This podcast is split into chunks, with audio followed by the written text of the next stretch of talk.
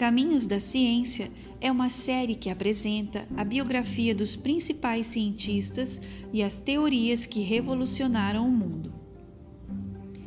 Este episódio apresenta a vida de Gregor Johann Mendel, um monge agostiniano que dedicou-se ao estudo da hereditariedade, sendo hoje reconhecido como o pai da genética.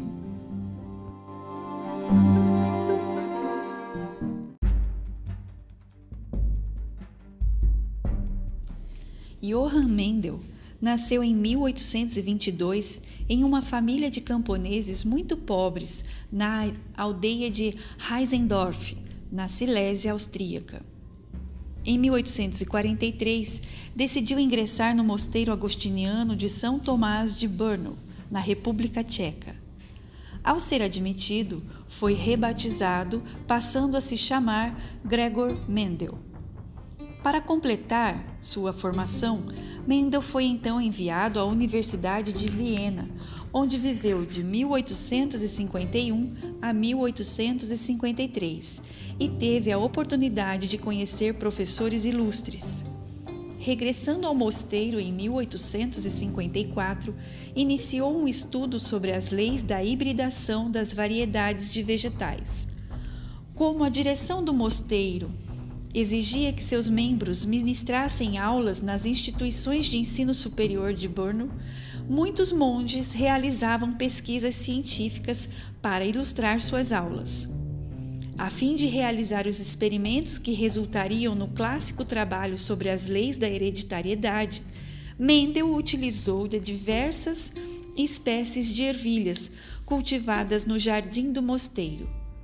Com elas, o monge foi o primeiro a estabelecer leis para explicar a variedade entre as plantas. Em março de 1865, Mendel apresentou, em duas conferências para a Sociedade de História Natural de Brno, os resultados de sua pesquisa os quais não despertaram na comunidade científica interesse suficiente para serem levados a sério. Publicados em 1866 na revista Relatórios dos Trabalhos da Sociedade Natural de Brno, esses textos tiveram algumas cópias enviadas a diversos países.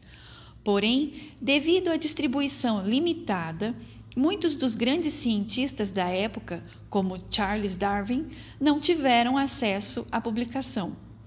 Além disso, a melhor explicação para essa fria recepção talvez seja o fato de diversos trabalhos sobre as leis da hereditariedade terem sido apresentados na mesma época, sendo todos considerados absurdos e equivocados, de modo que o tema perdeu credibilidade no meio acadêmico. Com base em sua teoria sobre hibridação, Mendel foi capaz de aperfeiçoar diversas variedades de plantas ornamentais, assim como algumas variedades de legumes e de árvores frutíferas, o que lhe trouxe certo reconhecimento em vida. O reconhecimento maior pelo seu trabalho só chegaria, porém, em 1900, quando sua obra foi revista. Sem conhecer a obra de Mendel, Nessa época, três biólogos, o holandês Hugo de Vries, o alemão Karl Correns e o austríaco Erich Chersmark, obtiveram resultados idênticos aos dele em seus experimentos.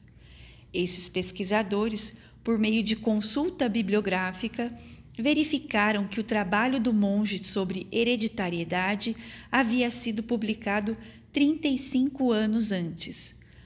Para homenagear esse estudioso, denominaram as leis da hereditariedade de Leis de Mendel. Marcava-se, assim, o início da ciência chamada genética.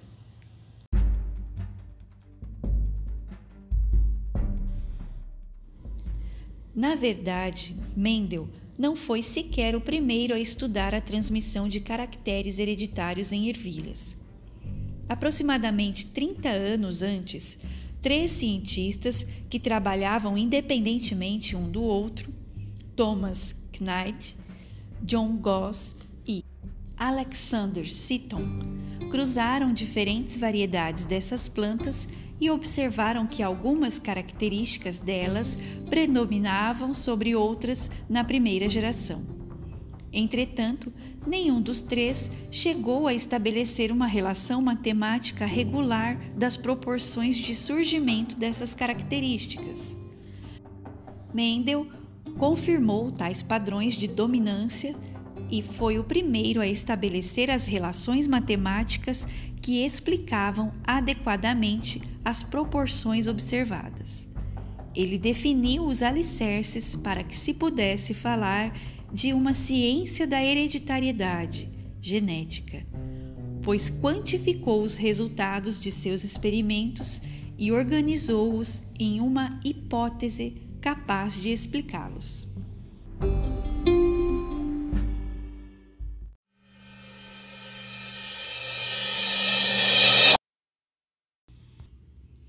A primeira lei de Mendel. As ervilhas de cheiro foram uma escolha extremamente feliz para os primeiros estudos da genética. Elas produzem muitas sementes, podem facilmente ser cruzadas por polinização artificial, ou seja, pode-se remover o pólen de uma planta para fecundá-la manualmente com o pólen de outra, e, o que mais é importante no caso do estudo, possuem características bem marcantes e facilmente observáveis, como altura, cor e forma da semente. Mendel supunha que esses fatores, cor, altura, forma e etc., estivessem registrados de alguma maneira nas plantas e que seriam transmitidos para as gerações seguintes por meio do processo de reprodução. Os fatores que Mendel estudava recebem hoje o nome de genes. O gene, unidade de informação hereditária, controla determinada característica que o organismo terá. Por exemplo, o fato de seus olhos serem claros ou escuros depende da combinação dos genes para a cor dos olhos do seu pai e da sua mãe. No seu próprio corpo, há dois genes para cada uma das características que o formaram. Um gene veio do pai e o outro da mãe. Cada gene, portanto, pode ter várias versões. Nesse exemplo que demos, há duas, claro e escuro.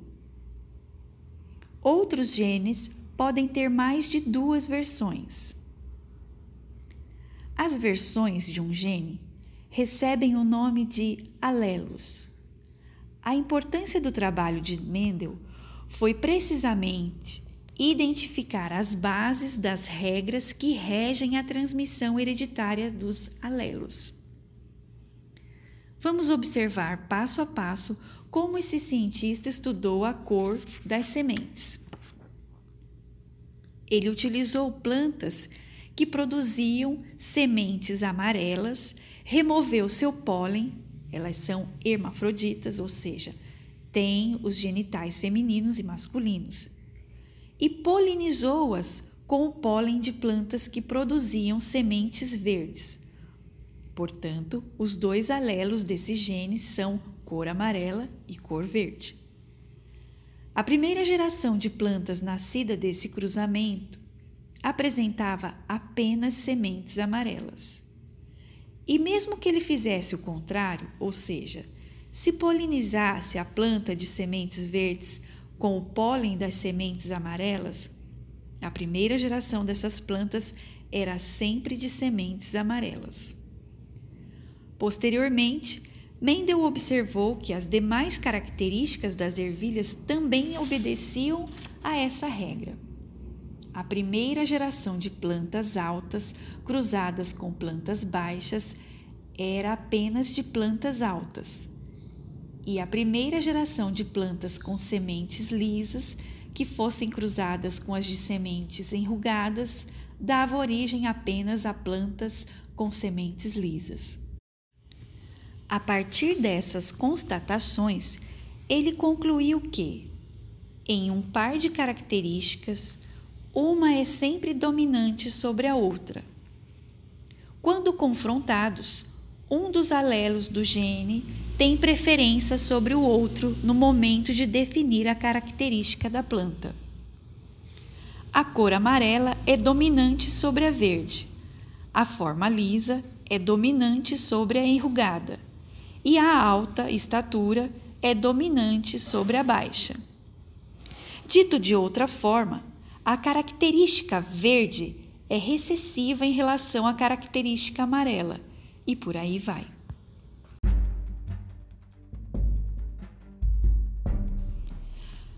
Mas outras questões ficavam no ar. O que acontece com as características recisivas? Elas simplesmente desaparecem? Mendel obteve a resposta ao estudar as segundas gerações dessas ervilhas. Cruzou entre si as plantas obtidas na primeira geração e viu que delas sim nasciam plantas que produziam sementes verdes. Mendel, que levava bastante em conta a quantificação das suas experiências, tinha um registro muito metódico. Nessa segunda geração de ervilhas, estavam em jogo 253 plantas que produziram um total de 8.023 sementes. Dessas, 6.022 eram amarelas e 2.001 eram verdes. Observe um dado fundamental.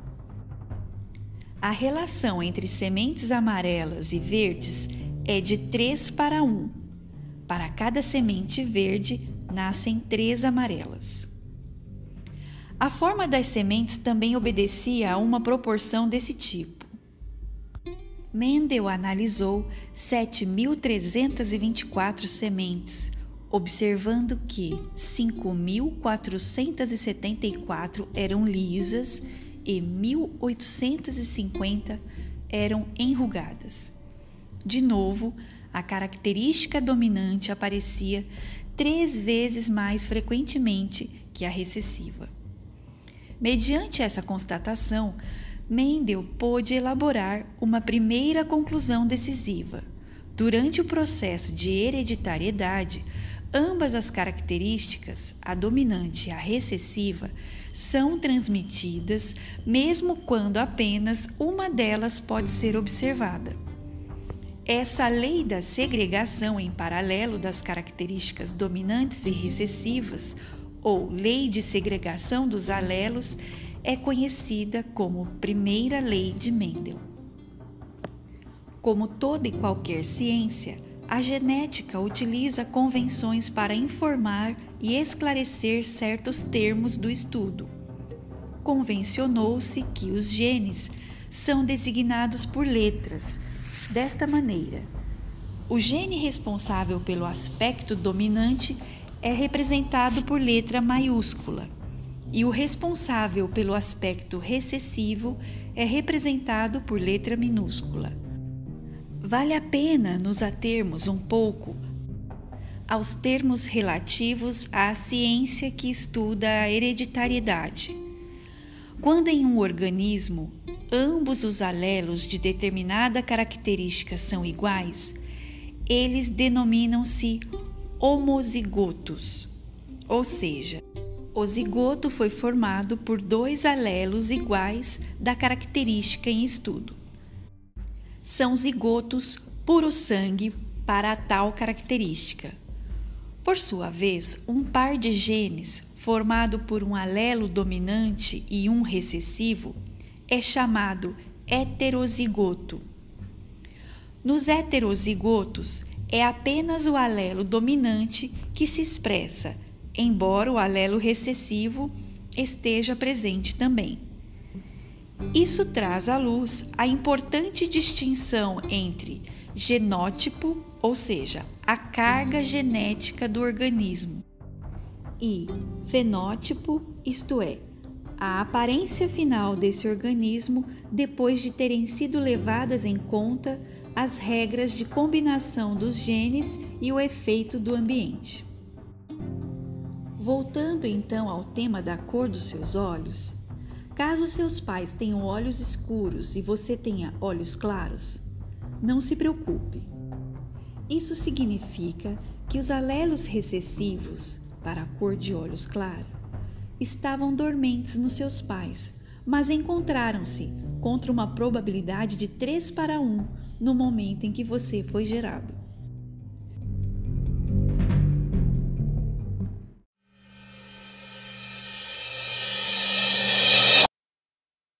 A segunda lei de Mendel. Mendel fez-se ainda a seguinte pergunta: Os fatores que controlam a cor das ervilhas são ou não transmitidos independentemente de outros fatores, como a forma das sementes? Em outras palavras, a hereditariedade funciona por venda casada, ou seja, nela uma coisa está sempre atrelada à outra? Por exemplo, as sementes amarelas teriam que ser sempre lisas ou sempre enrugadas, isto é, a cor delas estaria sempre relacionada à forma, lisa ou enrugada? Acompanhando os resultados do seu cruzamento de ervilhas, Mendel percebeu que cada uma das características era transmitida independentemente das demais, pois obteve as quatro combinações possíveis de sementes: amarelas e lisas, amarelas e enrugadas, verdes e lisas, verdes e enrugadas. A proporção entre amarelas e verdes continuava de 3 para 1, o mesmo acontecendo com a proporção entre lisas e enrugadas.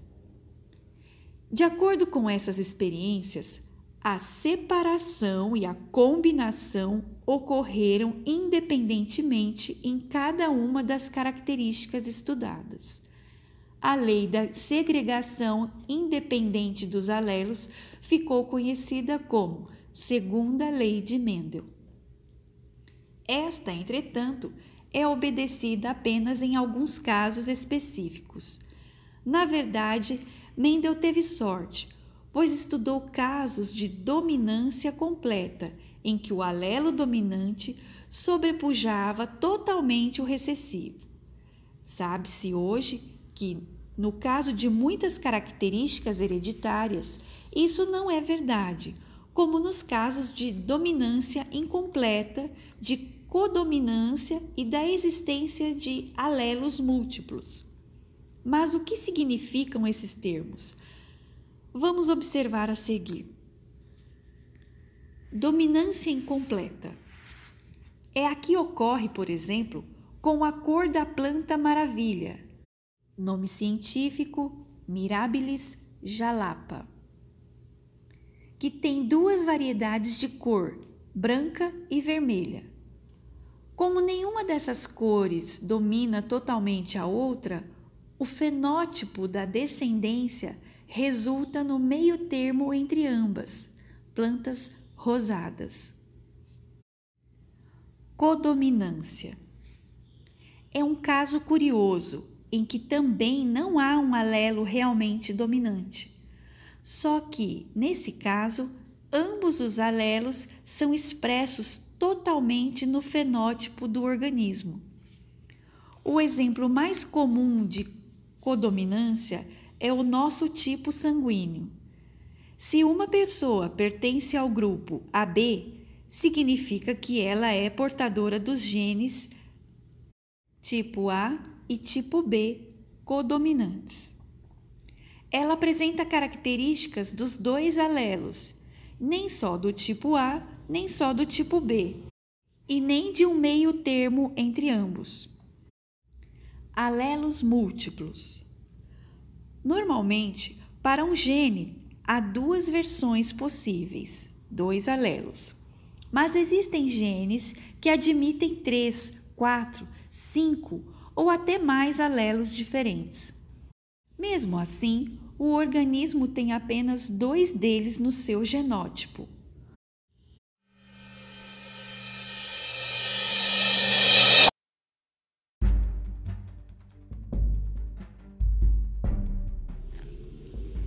Mendel foi responsável pela proposição fundamental da genética. Mostrou que os fatores, chamados genes algum tempo mais tarde, que determinam os caracteres físicos dos organismos, são herdados de acordo com regras relativamente simples. Conforme observamos, as regras de Mendel não conseguem explicar todos os padrões de hereditariedade. Algumas características aparecem somente em um conjunto com outras, funcionando efetivamente por venda casada. A saída para essa dificuldade veio com a proposição do zoólogo americano Thomas Hunt Morgan, que mostraria, por meio de uma série famosa de experiências com moscas das frutas iniciadas em 1908, que os genes não estavam soltos ao se combinarem, mas que se combinavam ao estarem dispostos em estruturas maiores verdadeiras estantes de genes chamadas cromossomos. Encontrados no núcleo da célula, os cromossomos são compostos por uma mistura de proteínas e ácidos nucleicos. Morgan não descobriu os cromossomos, mas sim determinou o papel deles na hereditariedade.